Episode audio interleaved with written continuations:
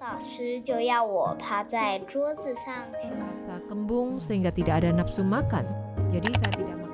Hello，你好，你现在听到的是少年报道者的读报新闻，我是小管家报道仔。少年报道者是独立媒体报道者制作的儿少新闻平台，在这里会有大朋友、小朋友把世界上重要的事说给你听，除了中文，还有多种语言哦。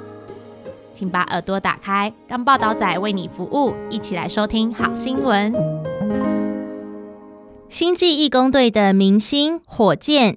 小浣熊教新北市中原国小爱的真谛。大家好，我们是少年报道者的寻宝突击队，我们专门帮大家侦测校园里的神奇宝物，让潜伏在各个校园角落里各式宝贝现形，由他们现身诉说自己的生命故事，也透过和他们朝夕相伴的同学、老师，带领大家进入他们的校园生活。这次我们要带大家前往新北市中原国小，一起来认识酷似电影《星际义工队》中主角队员的浣熊火箭。他呆萌、可爱又爱吃的形象，迷倒全校师生。来看看他如何对大家卖萌吧！我是火箭，没错，是不是长得跟电影《星际义工队》中的浣熊火箭一模一样啊？我今年也就是二零二三年，大约八岁，家乡在北美洲。我们以前都住在森林里，只不过与人类居住的环境越来越重叠，所以大家应该常在影片中看到我们跑到人类家中串门子，找东西吃。四年前，我来到新北市中原国小，成为 Mini Zoo 迷你动物园的一员。当时，我的主人因为某些因素无法继续饲养我。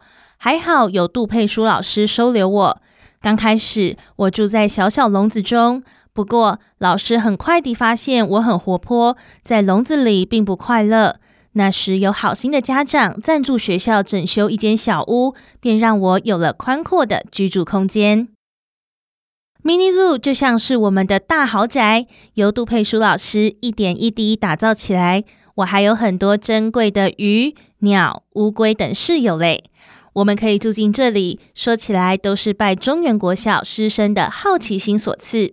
因为位在三峡的中原国小，自然生态很丰富，校园会有青蛙，甚至小型猛禽有准闯到教室，或是同学下课后到附近的渊山溪流钓鱼，常拿着捡到的小昆虫，在溪里抓到的鱼虾，问杜佩书老师：“这是什么动物啊？要喂它们吃东西吗？我们可以养它吗？”然而，杜老师其实是学美术的，一开始根本没办法回答学生们的问题。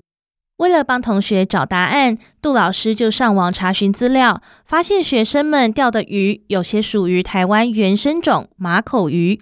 他就和当时的校长讨论，利用闲置教室并购入鱼缸饲养，让同学能观察它们的生长与繁殖。结果，中原国小的动物越养越多。杜老师又认识更多各种动物领域的专家，其他学校老师也陆续送来鱼、巴西龟等，甚至还有从民众手中逃逸或不想养的鸟等。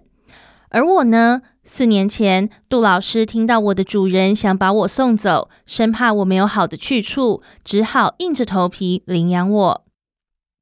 不过，我的个性真的太活泼。在小屋子里久了，我开始闷闷不乐，焦虑地在屋子里不停转圈。就在此时，又有人询问老师，还想不想再领养另一只浣熊老皮？我想，老师一定是看到我太孤独了，于是决定收养老皮来陪伴我。杜老师还发挥了美术及造景的专长，在学校五楼的长廊末端围起了一块更大且半露天的家。一来空间变得更大了，二来我有了好伙伴，每天互相摔跤，一起滚来滚去，让我一天天变得更开心。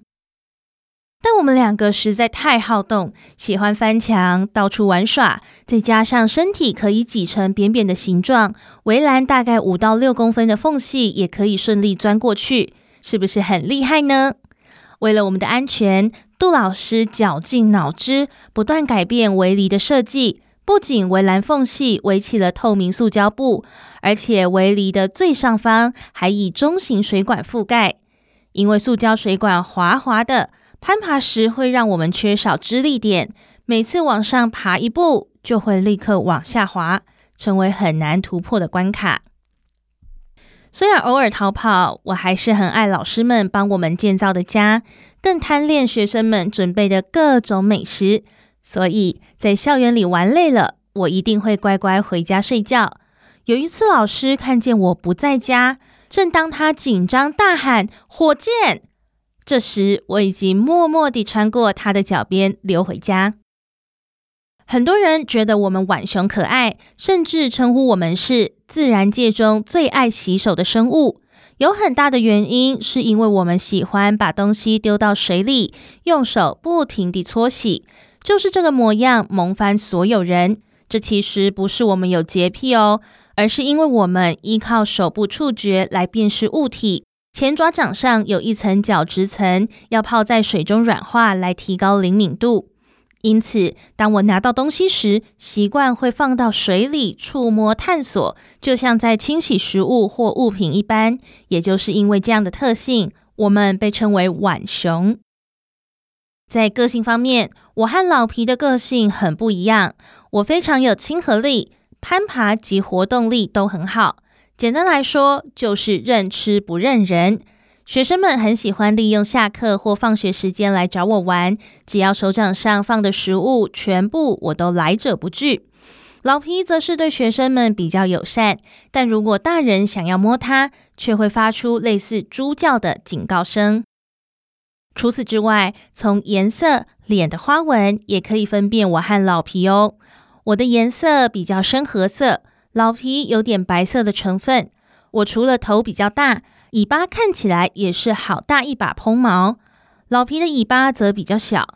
另外，我很喜欢骚扰老皮，也会在屋里四处撒尿。老皮则比较爱干净，看到老师及学生帮我们打扫环境，调皮的我还是很感谢学生们。我的回报方式就是乖乖让他们摸几下。当然，老师会要求学生先在一旁实习一段时间，学会怎么跟我们浣熊互动，怎么喂食。例如，我们嘴巴比较尖，为了避免咬到学生的手指头，老师会教学生，不管喂食葡萄或是苹果时，都要先放在手掌上，让我们自己吃。因为我们保有了原本的野性，再加上我们其实比较胆小怕生，学生们和我们互动无法像抱抱猫狗一样这么简单。还好有老师透过教育教导学生学会互相尊重，包括不要一看到我们可爱就想要摸、想要抱。例如，我想去找学生们玩时，会慢慢主动靠近，这时学生们再慢慢伸出手，就可以试着摸摸我们。来到我们的家，也要尽量保持安静，而且自己的贵重物品要收好，以免被我们抢来当玩具玩。很感谢学生懂得尊重我们，并以我们喜欢的方式来互动，因此我也很喜欢学生们带着食物来找我玩耍哦。杜佩书老师的生物课，同学们上课喽！老师先来自我介绍，我是新北市中原国小的动物保育老师杜佩书，毕业于台北师范学院，就是现在的台北教育大学美劳教育学系。二十年前来到中原国小任教，担任美术、自然老师。中原国小的 mini zoo 里面，我想让学生们学习的课题，除了各种环境保育，还有生命教育的议题。不只是单纯的告诉学生们，爱它就不要弃养，养了动物就要照顾它一辈子。还有一部分是让他们了解外来种对台湾生态可能带来的问题。例如，巴西龟属于外来种，生长速度快，具有猎食优势。举例以鸢山的自然环境中，食物空间是固定的。如果外来种来到此处，而且优势繁殖，势必会压缩本土物种的空间，甚至有可能灭掉某一个物种。又以浣熊来说，虽然属于合法进口，不过在人类历史中，浣熊不像猫或狗，已经经过人类长时间的饲养、驯化的过程。相对而言，浣熊的野性及好奇心极强，饲养在家庭极具破坏力。为了一时兴起而饲养，最后很容易弃养。千万不要任意饲养自己不熟悉的动物。不过，要照顾这么多动物，教导学生每天清理环境，如何替动物们准备食物，可不是件容易的事情。最重要的是要从自己喜欢出发。我从小就喜欢养狗、养蜥蜴，如果不是喜欢动物，确实很难走到现在。从美术专业跨入动物保育领域。虽然两者看起来并不相关，但是我发现这些动物的生长环境其实可以透过美术专长来建造成更符合它们生活习性的空间。以蜥蜴来说，它们喜欢穴居，所以我先将保丽龙雕刻成凹凸起伏的地形，仿造成洞穴，并使用石头喷漆，看起来就很像石头洞穴的感觉。另外，浣熊现今的半露天居住空间，除了制作围篱防止逃跑，我还利用废弃的木板盖成不同的小空间，供浣熊休息，并废物利用学校淘汰的小型溜滑梯，绑上吊床，放置枯树木，尽量营造出一种户外的氛围。在教学方面，未来希望课程能够增加学生主体性，不只偏重在介绍动物及教导学生怎么互动，而是让学生也能够回馈，不仅仅老师讲课，让学生在主动分享的过程中学习到更多的知识。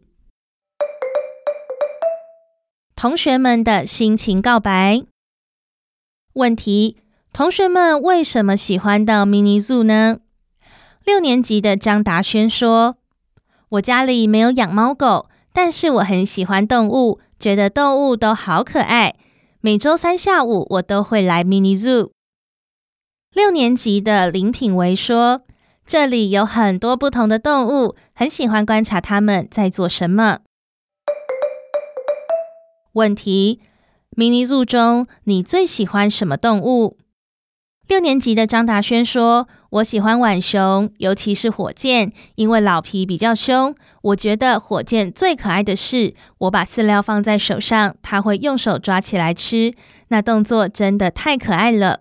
而且它不会抓到我的手。有时候看到它们趴在老师帮他们准备的吊床上睡觉，好疗愈哦。”六年级的王思雨说：“我最喜欢松狮蜥。”可爱，而且看起来很安静。六年级的林品维说：“我最喜欢草原巨蜥，因为蜥蜴吃蟑螂的时候会追着蟑螂跑，动作很浮夸，蛮好笑的。而且它在猎食的时候非常冷静。当我帮它清理环境或倒水、洗澡的时候，感觉它也会很冷静地观察我在做什么。”有时候考试考不好，我也会来看它，心情会变得比较开心。问题：你如何帮忙照顾 Mini Zoo 的动物呢？六年级的林品维说：“我会帮草原巨蜥洗澡，先在盆子里放温水，并取一只蟑螂，引诱它走入水盆中，大约两周会帮它洗一次。”六年级的王思雨说。我会帮松狮蜥换水、换新的食物，照顾它们一点也不麻烦。一边看着他们，一边帮他们打扫环境，心情会变得很好。问题：爸妈会反对或支持你接触动物吗？六年级的张达轩说：“爸妈不会特别反对，只会提醒我小心不要被咬。”六年级的王思雨说。爸妈会提醒我注意安全，他们也支持我学习照顾动物。问题：要如何面对动物的死亡或突然跑掉、消失？六年级的王思雨说：“以前学校曾养过一只仓鼠及天竺鼠，后来仓鼠不见了，天竺鼠则是过世。当下心中很难过，但看到这么多动物要照顾，还是会打起精神。”例如，把他们原本的笼子打扫好，也许下一次饲养仓鼠还会需要用到。六年级的林品维说：“一想到我经常照顾的蜥蜴如果过世，心里就会不舒服。但是我会想着它在另一个世界也会开心地过生活。”校园动物宝贝征集中。少年报道者的寻宝突击队正在台湾各地踏查，希望可以带大家认识各大校园的动物，以及动物和师生之间的故事。如果你的校园里也有宝贝，请写信给报道仔，他会通报团队出任务寻宝哦。校园宝可梦通报信箱：kids news at twreporter dot org，k i d s n e w s at t w r e p o r t e r 点 o r g。